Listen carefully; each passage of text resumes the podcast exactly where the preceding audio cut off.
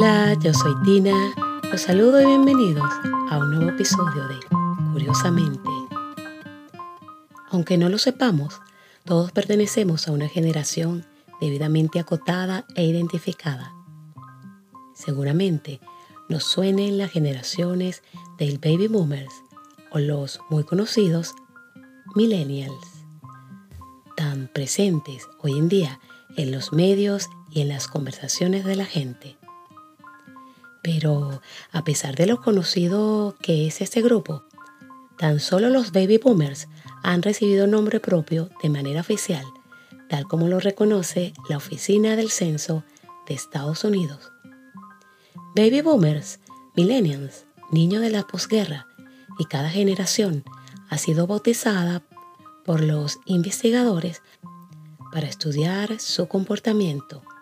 Y aunque la mayoría lo desconozca, los más jóvenes ya no son millennials, pertenecen a la llamada generación Z.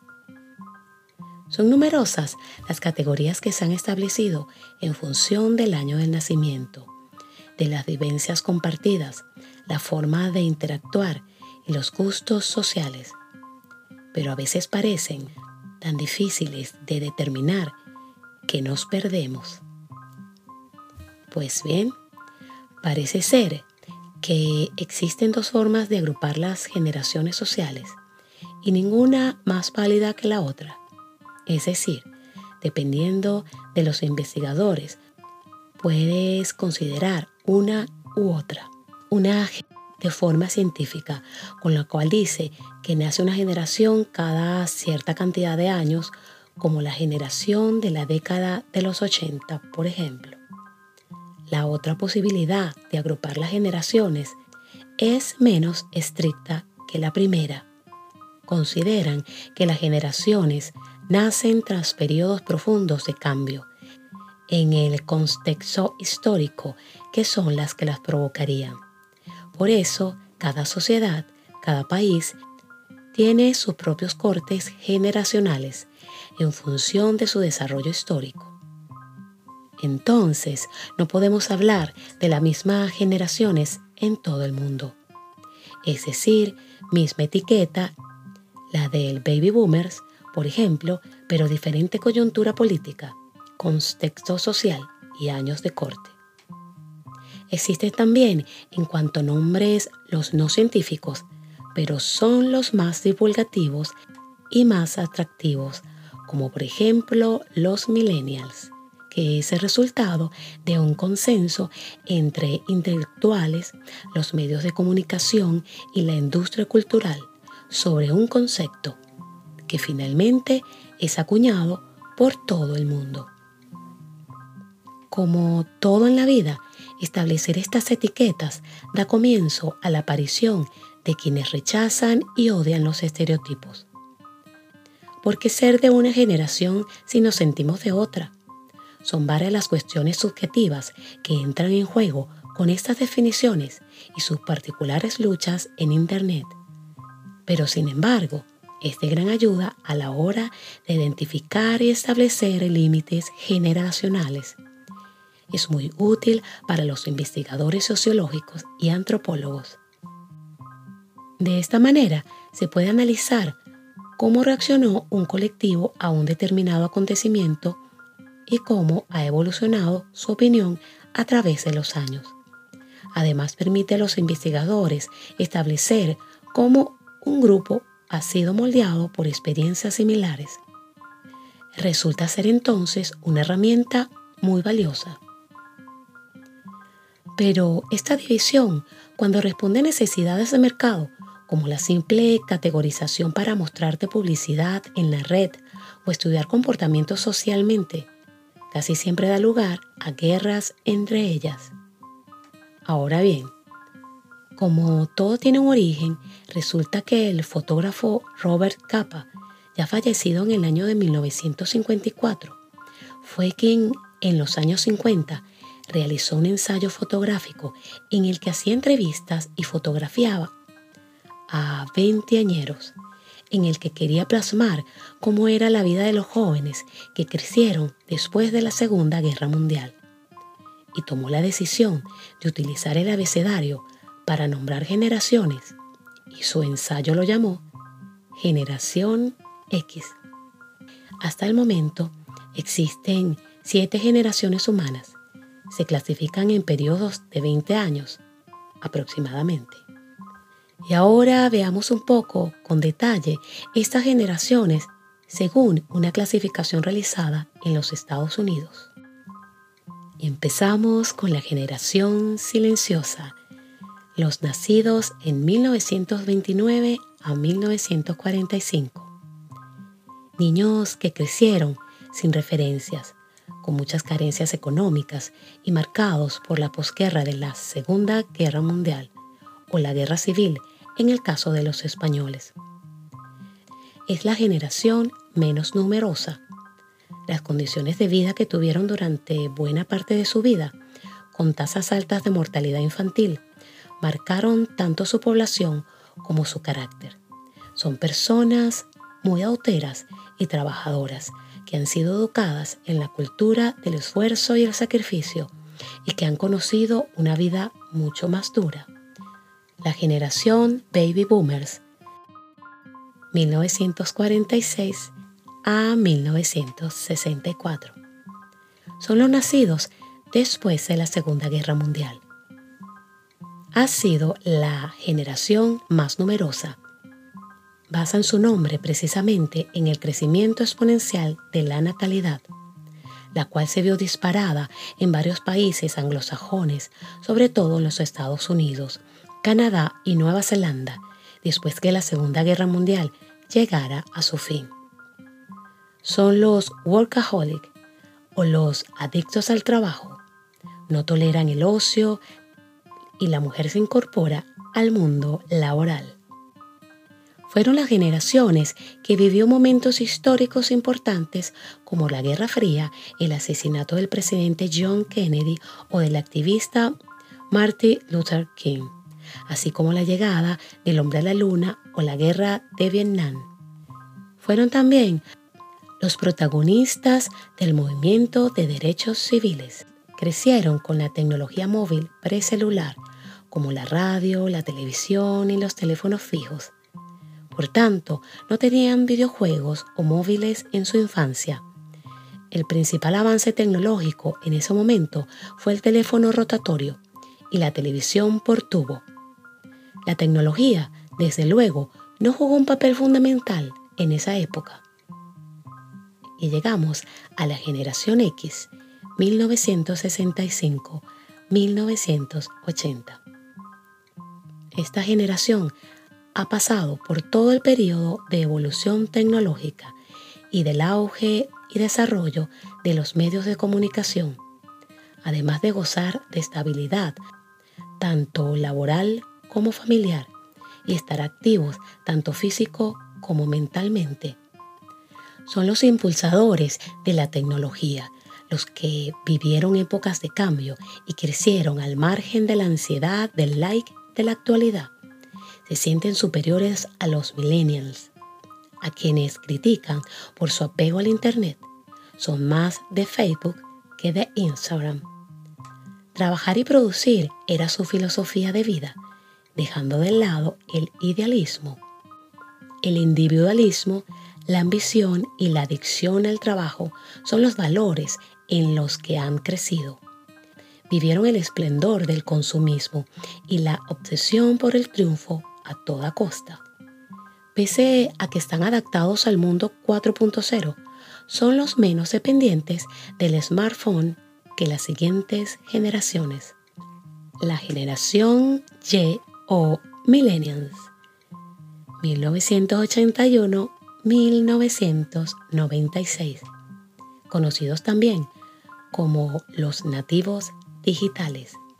La tecnología forma parte de su día a día.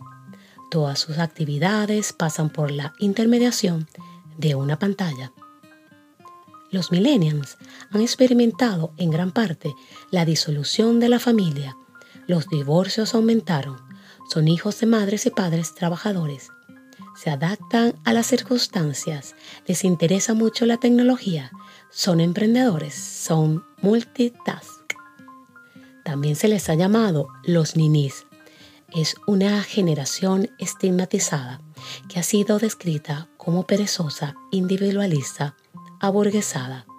Pero también son estos jóvenes los que impulsaron la vida sana, la alimentación saludable y el ecologismo. Consumieron cultura en formato VHS y en cinta, pero vivieron la transición hacia lo que vivió la siguiente generación. Los millennials nacieron en pleno boom del Internet y crecieron alrededor de las nuevas tecnologías. Son los primeros usuarios de la multipantalla. Con ellos llega el despegue de las redes sociales y las utilizan sin parar, especialmente Facebook, Twitter y YouTube. Son optimistas y narcisistas. Con ellos también nace la cultura selfies. El on-off están integrados completamente en su vida. A diferencia de las generaciones anteriores, el mundo, con motivo de la crisis económica, les exige una mayor preparación para optar a un puesto de trabajo, donde cada vez la competencia se hace mayor. Es la generación más conocida y criticada.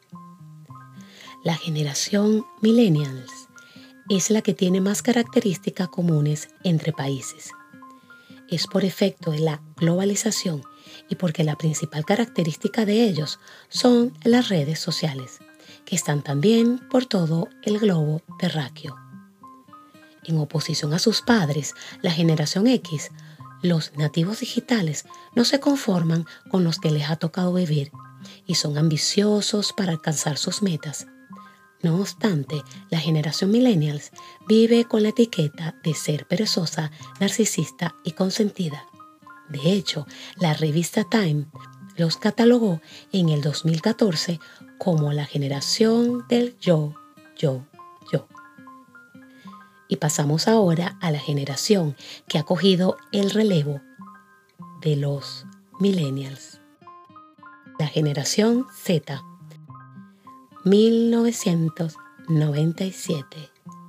Estos también catalogados como Centennial por haber venido al mundo en pleno cambio del siglo y es la primera del siglo XXI. También es conocida como la nueva generación silenciosa debido a que surgió en un momento de conflicto mundial, atentados, crisis económica, etc.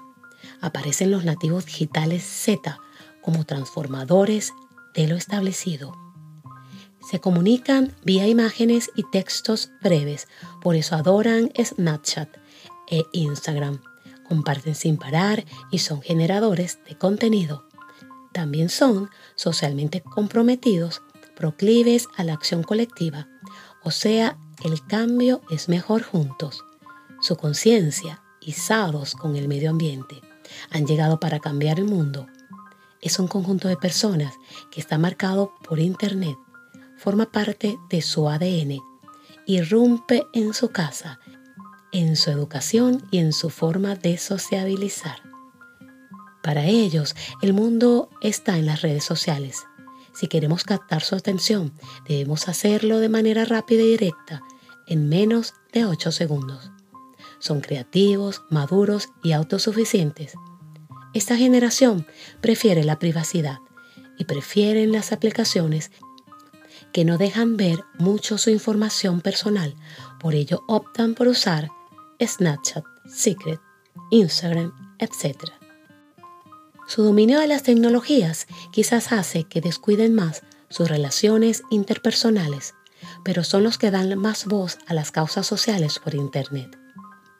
Les gusta obtener todo lo que desean de forma inmediata. Esto propiciado por el mundo digital en el que están inmersos y su estilo de vida también está marcado por los youtubers. Son multitarea, pero su tiempo de atención es muy breve. Aprenden rápido y de forma autodidacta. Ello los convierte en unos jóvenes mucho más irreverentes que sus compañeros los millennials, educados con sistemas mucho más rígidos.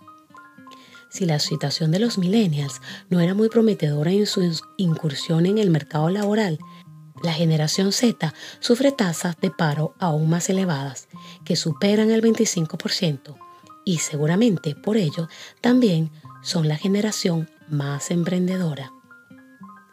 Pese a la diversidad social actual, la generación millennials y la Z son las más predominantes. Según un estudio, hoy en día hay 2.000 millones de millennials y 2.400 de centennials por lo que representan el 27% y el 32% de la población mundial, respectivamente. Finalmente, se está empezando a hablar ahora de una nueva generación y hay varias opiniones sobre si se puede abrir una nueva. Y es la generación alfa. Y es alfa porque con la generación Z se ha terminado el alfabeto latino y comienza el griego. El debate está sobre si esta generación empezaría o no en el 2010 y una de sus características sería vivir a través de una pantalla, o dicho de una forma más visual, nacer con un iPad bajo el brazo. ¿Cómo será su comportamiento? En unos cuantos años más veremos si se nota la brecha generacional de las diferentes generaciones que hoy se mezclan y conviven actualmente, podemos conseguir cuatro. Y según estudiosos de la materia, estos son sus talentos. La generación Baby Boomers, la predecesora de la generación tradicionalista, si por algo destaca es por su rigurosidad, por su profesionalidad y por el valor futuro que le otorga al bienestar y a la salud la generación X, conocida como la generación puente o como la generación que aboga por el trabajo en equipo. La generación millennials, la generación de la autoconfianza, flexibilidad y versatilidad. Y la generación Z, autosuficientes, autodidactas, muy preparados y con un sinfín de retos y expectativas en sus manos. Bueno, y este es el final de esta interesante y generacional historia. Gracias por escucharme y nuestro encuentro es aquí en una próxima entrega de Curiosamente